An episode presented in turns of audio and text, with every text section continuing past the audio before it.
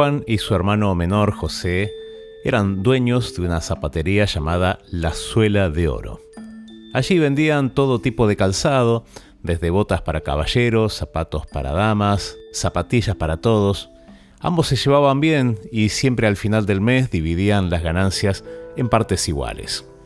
Pero un día, Juan acusó a José de haber usado dinero de la caja sin avisarle. Este le contestó que no era cierto y aprovechó la oportunidad para reclamarle al otro que no trabajaba lo suficiente, y los dos se sintieron muy ofendidos. Comenzaron a discutir sin importarles la presencia de los clientes, de los reproches pasaron a los gritos y de allí a los insultos, y hubieran terminado golpeándose si su hermana Vera, quien por casualidad se encontraba de visita, no los hubiese frenado. Este desacuerdo marcó el final de los buenos tiempos. José le dijo a su hermano que no quería seguir siendo su socio.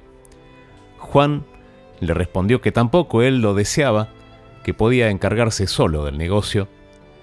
Así que José se fue y con sus ahorros abrió su propia tienda de calzado frente a la de Juan. Le puso por nombre la verdadera suela de oro. A partir de ahí ambos competían para atraer a los compradores y se volvieron rivales. En el fondo, ambos deseaban volver a reconciliarse, pero eran tan orgullosos que ninguno estaba dispuesto a dar el primer paso. A su hermana Vera le dolía mucho que ambos se hubiesen distanciado, así que ideó un plan.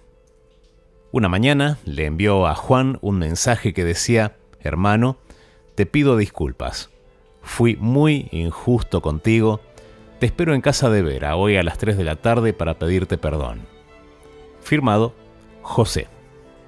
Juan decidió que como su hermano estaba dispuesto a reconocer su error, lo perdonaría. Lo que él ignoraba era que Vera le había mandado a José un mensaje idéntico, solo que con la firma de Juan.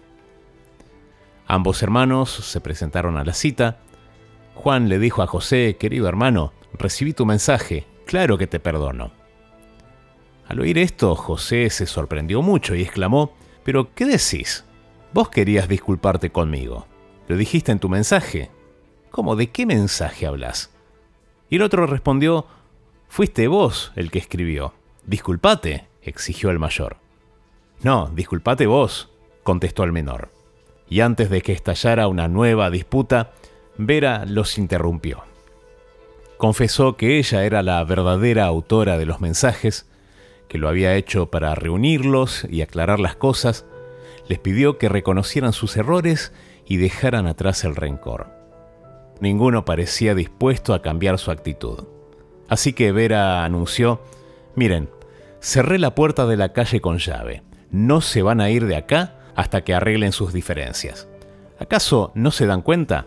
En el fondo, ambos quieren acabar con esta situación y volver a estar juntos. Si no fuera así, ninguno habría venido a mi casa. Juan y José reconocieron que su hermana tenía la razón. Con lágrimas, se dieron un abrazo y prometieron no pelear nunca más.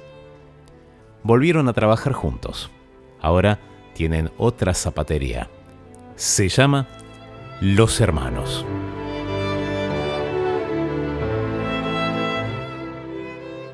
¿Sentiste alguna vez el deseo de reconciliarte, pero una mezcla de miedo y orgullo no te dejó hacerlo? ¿Te pasó con tu hermano, un amigo, esposo, esposa? ¿Te pasó con tu papá, con tu mamá? ¿Te pasó con Dios? Tomaste una decisión consciente de que hacías algo que sabías que estaba mal y te fuiste alejando, y el tiempo empezó a pasar y tu conciencia no dejaba de decirte, volvé, pedí perdón. Pero al mismo tiempo pensás, ya no, a esta altura, ¿qué voy a volver? ¿Con qué cara me presento?